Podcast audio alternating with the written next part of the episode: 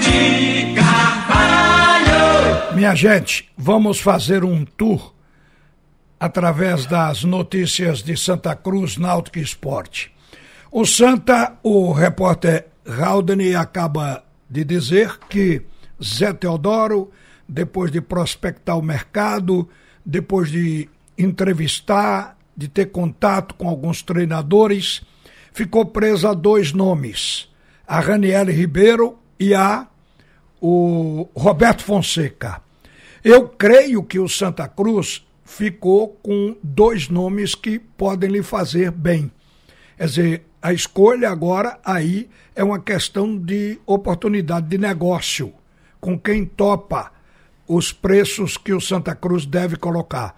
Porque o Raniel Ribeiro, ele que passou no ABC, no Lagarto, no Anápolis, no Campinense, passou nessas equipes, como auxiliar técnico do Ferdinando Teixeira, que foi treinador do Santa Cruz, não me lembro o ano, mas que esteve aqui também, é um treinador do Rio Grande do Norte, e o Raniel já estava acompanhando ele. Depois que se tornou treinador, ele tem no currículo um título em 2018 como campeão do Rio Grande do Norte com o ABC e no Campinense dois, 2021 e 2022.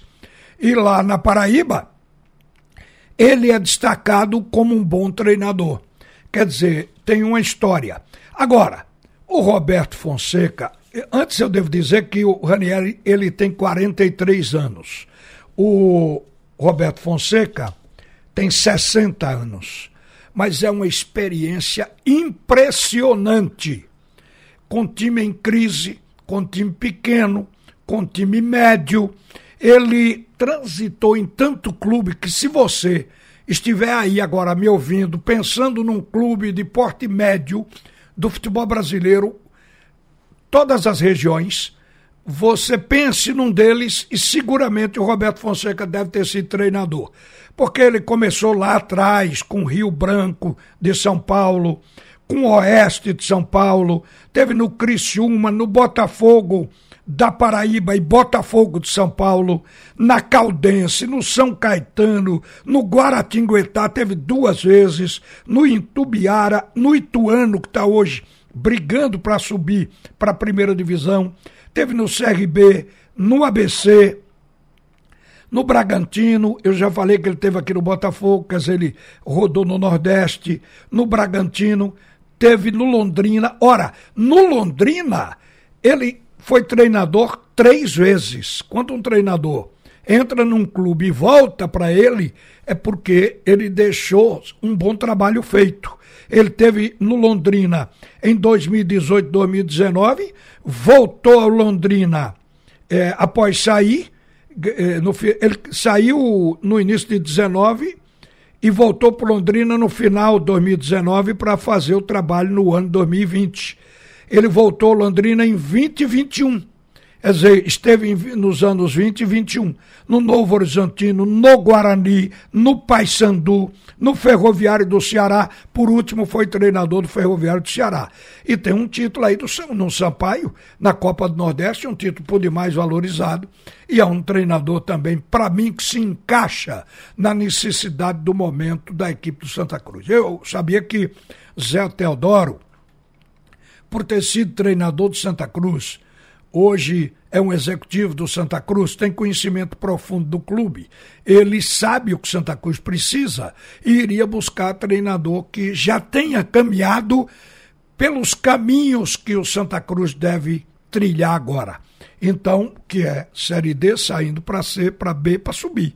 Então, isso aí, a gente espera que o Santa mais que depressa resolva, porque a chegada de um treinador pode balizar também a contratação de jogadores para esta seletiva de janeiro, que é muito importante que o Santa Cruz esteja bem inteiro, porque não pode vacilar na conquista da vaga na seletiva para a Copa do Nordeste. E do Náutico, muita gente está, até meme fizeram, está eh, fazendo uma certa gozação do que disse o novo diretor de futebol do Náutico, Zé Barbosa. Zé Barbosa é é uma pessoa que tem hoje conhecimento de futebol, não é aprofundado, não é um técnico, mas é um diretor, um diretor que acompanha treino, que transitou em bons e mais maus momentos. Tem um certo conhecimento de futebol. Mas ele, ao falar, ele fala as coisas abertamente, que sente no coração, digamos até com uma certa inocência.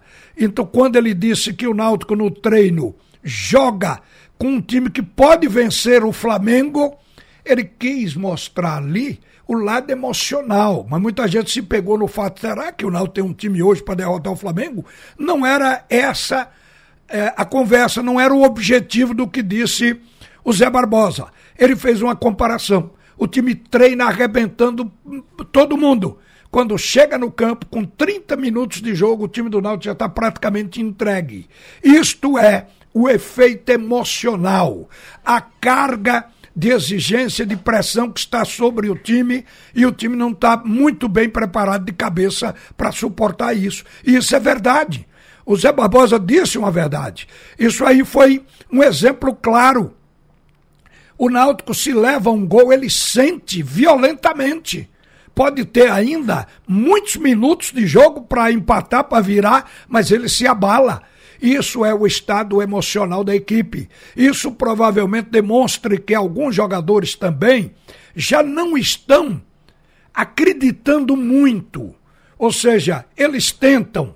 Quando a coisa começa a dar errado no jogo, ele diz: é, não tem jeito. E assume isso. Então, este é um mal que tem que ser extirpado do Náutico para que ele enfrente o novo Horizontino, que é importante esse jogo, 16 colocado, até para não sair desses 37 pontos, porque é isso que mede a distância do Náutico para sair da lanterna e da zona do rebaixamento. Tem que enfrentar o Grêmio, o segundo colocado do Campeonato Brasileiro. Novo Horizontino é lá fora, o Grêmio é nos aflitos, mas é o Grêmio. Depois de enfrentar a Chapecoense, que é o 15 colocado hoje, lá em Santa Catarina e terminar nos aflitos com a Ponte Preta, que hoje é o 11 colocado. Então, são os adversários do Náutico que estão jogando mais que o Náutico. Esse é o problema. E a cabeça do Náutico está desse jeito. No treino, ele é uma fera. E na hora do jogo, se transforma num gatinho. Então, isso tem que mudar. O Náutico tem que assumir a personalidade do time vencedor. Ou seja, botar na cabeça, olha, vamos jogar como se for um amistoso. Se ganhar tá bom, se perder tá bom também. Mas vamos nos aplicar, vamos dar o sangue para ganhar essa partida. Isso para ver se tira essa carga, esse peso, esse compromisso que o time se acha assumido e por isso até tem tido essa questão de preocupação excessiva.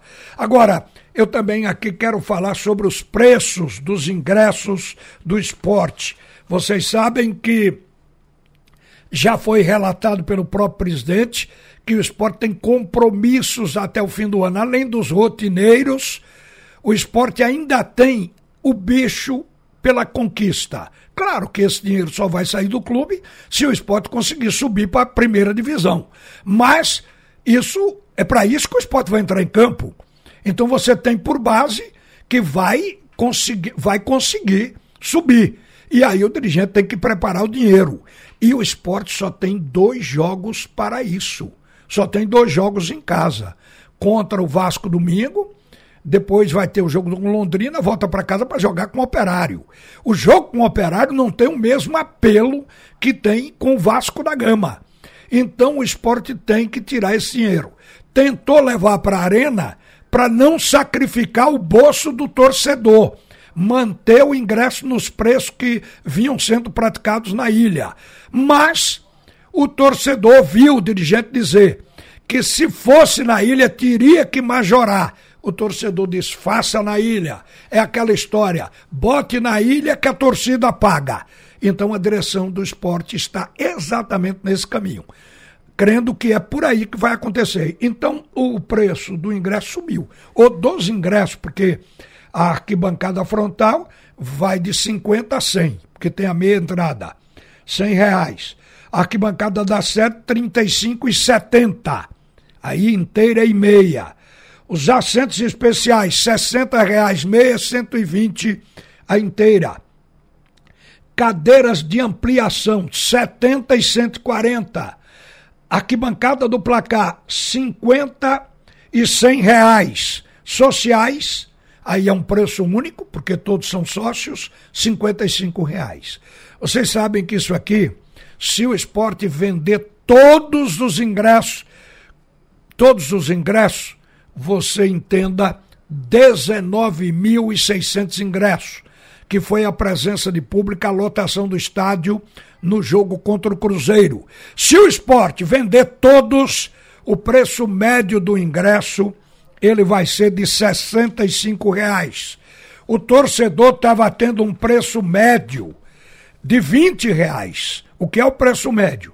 É exatamente é, ver é, o valor de um e de outro e tirar a média e tirar a média. Então, o preço médio é de 65. Você coloca o 65 como o preço médio sobre um público de 19.600, o esporte vai arrecadar 1 milhão 274 mil reais, valor bruto. Se todos os ingressos estiverem vendidos para o jogo diante do Vasco da Gama. Aí está. 1 milhão 274. O esporte acha que com essa cifra já vai atender às suas necessidades, porque tem o outro jogo contra a equipe do Operário. O esporte precisando de pontos diante da equipe do Operário, eu creio que possa promover um certo apelo para o jogo. Mas, no meu entendimento, um jogo com o Vasco é um jogo mais forte. Mas como se trata de uma reta final, pode ser que todos tenham a mesma importância, porque eu posso lembrar o torcedor que a Ilha do Retiro pegava, em média, 35 mil torcedores. Hoje nós estamos falando de lotação com 19.600. Então pegava 35 e a gente via casa cheia e ainda tinha torcedor, às vezes, exprimido para entrar. Então isso significa dizer que o esporte pode encher qualquer estádio se a capacidade for essa, 19.600, sem que o jogo precise ser de grande apelo. Isso é uma parte até pequena da torcida do esporte para comprar essa quantidade de ingressos. Por isso é que eu acho que o esporte pode faturar com o Vasco e pode pensar em faturar com a equipe do Operário também. O jogo com o Vasco precisa ser vencido. Porque se não for, você já sabe. Mesmo o esporte vencendo o Vasco, os dois ficarão com a mesma pontuação. E não termina aí a briga pela vaga. Ela vai se estender tanto para o esporte como para o Vasco pelos três jogos que cada um ainda vai ter depois dessa partida de domingo que vem. E bola para frente e ripa na chulipa, Leão. Uma boa tarde, gente. A seguir volta Haroldo Costa para comandar o segundo tempo do assunto é futebol. Você ouviu a opinião de Ralph de Carvalho, o bola de ouro que diz todas as verdades.